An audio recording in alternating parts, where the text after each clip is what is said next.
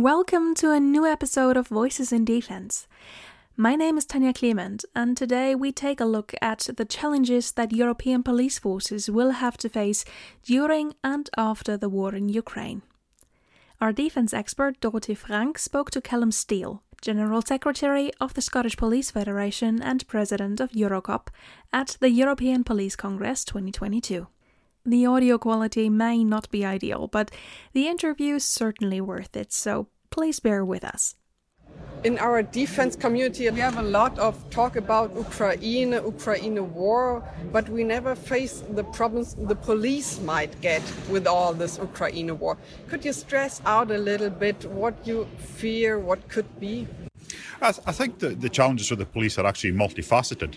The, the most obvious thing that police officers have to deal with, and, and this is police officers actually ac- across the world, but very obviously uh, those closest to Ukraine domestically and in, in the neighbouring countries, uh, is the fact that we have got victims of crime that are coming uh, into our countries, and there is there is a need for the police services to gather the evidence uh, of the criminality that's taking place in Ukraine for the benefit of everyone uh, to help uh, deliver a war crimes prosecution. So I, th- I, think that's the most obvious thing that exists in the in the short term.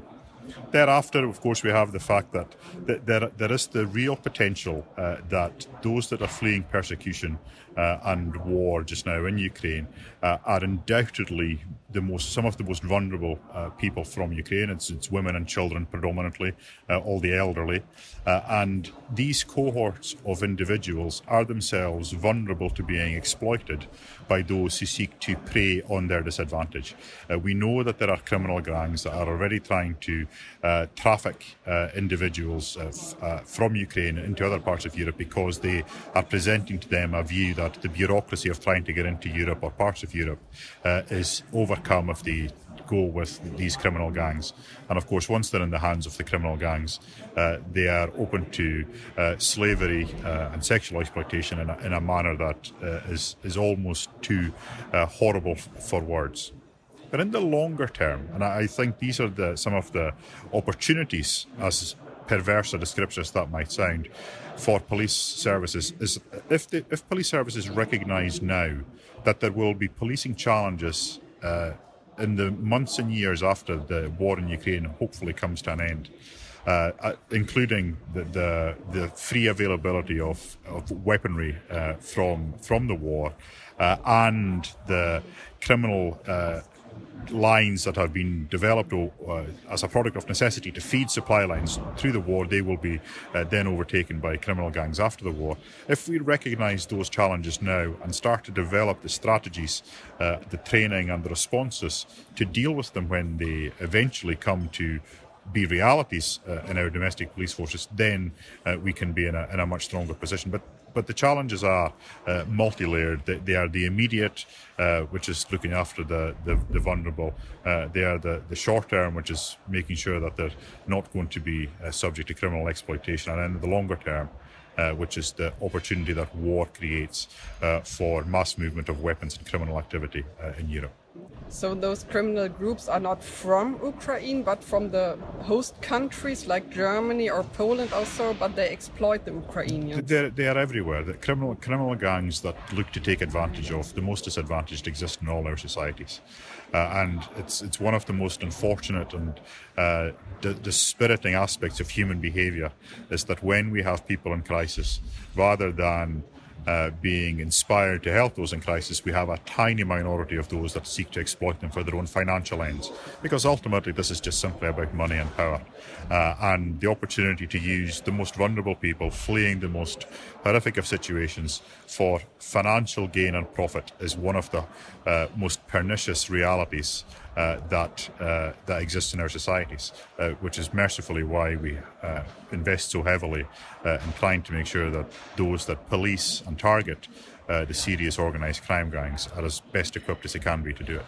Mm, and we also did see this in Bosnia. You mean? Yes. Well, the, well, the, the effects the, the, the effects of the Bosnian conflict and how it played out in, in serious and organised uh, crime gangs is still being felt in Europe today. Uh, the, there was a, a, significant amount of uh, firearms and weaponry and armaments uh, that were unaccounted for uh, during the Bosnian conflict and after the conflict came to uh, came to an end. And many of those firearms made their way into the hands uh, of serious and organised crime gangs across Europe uh, and are still being used uh, in crimes, serious crimes, murders, attempted murders, uh, robberies today. Uh, we know that because uh, the police forces, when we un- when we engage in the activity that results in the recovery of firearms, we are able to trace them back in many instances to the war in, in the Balkans. and it's, it's, it's an inevitability that with so much weaponry in uh, free, free, freely available uh, within the UK and us the Ukrainian citizens rightly defend their nation, uh, that once that uh, comes to an end, that not every single bullet and not every single gun is going to be handed back to responsible authorities. They will be retained. Some will be retained for souvenirs, uh, but some will also be retained for uh, onward selling into the black market and they will make their way into the hands of criminal gangs. Mm-hmm. So, what should be done at the moment to prevent all this happening?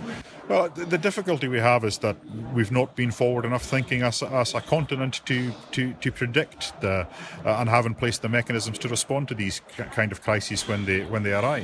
Uh, the, I think the stark reality of what we can do at this precise moment in time is nothing to stop it, but everything to prepare for what the outcome is going to be.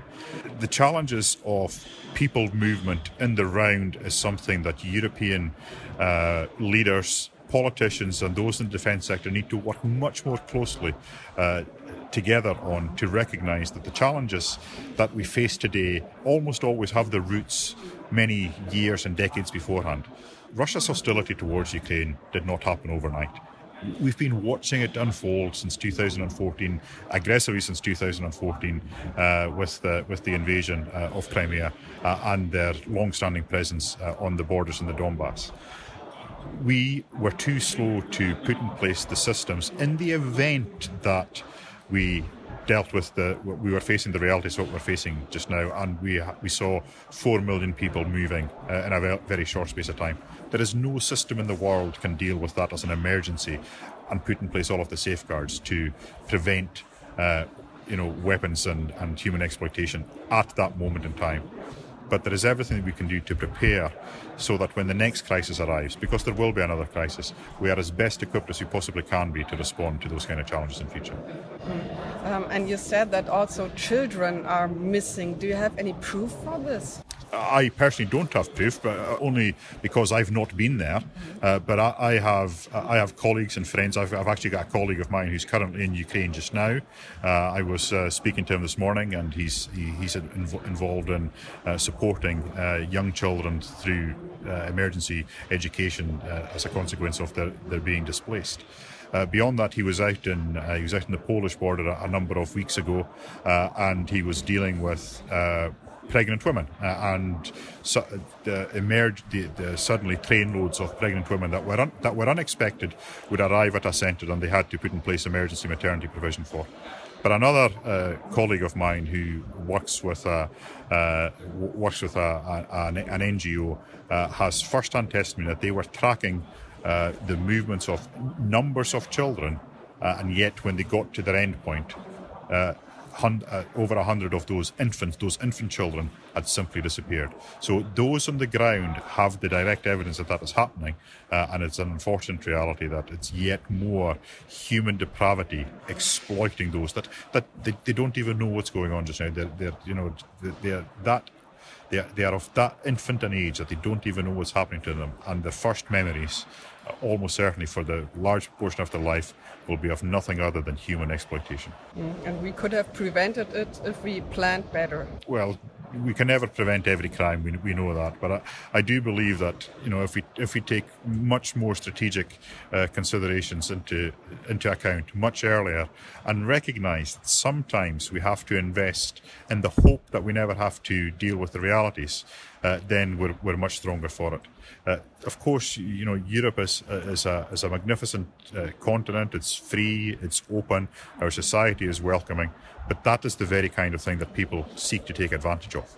Uh, so the the fact that we have, I think, kind of been lax about the importance of our external border security and making sure that there were safe routes, that there were opportunities for mass accommodation of, or sorry, the accommodation of mass movements of people through heavy investment in resources at a moment's notice, then we could almost certainly have prevented much of that, yes. Thank you so much for joining us for today's episode of Voices in Defense. If you enjoyed our podcast, we would love for you to follow us on Spotify or Apple Podcast or give us a quick review on our homepage, which we have linked in the show notes. Until next time, bye.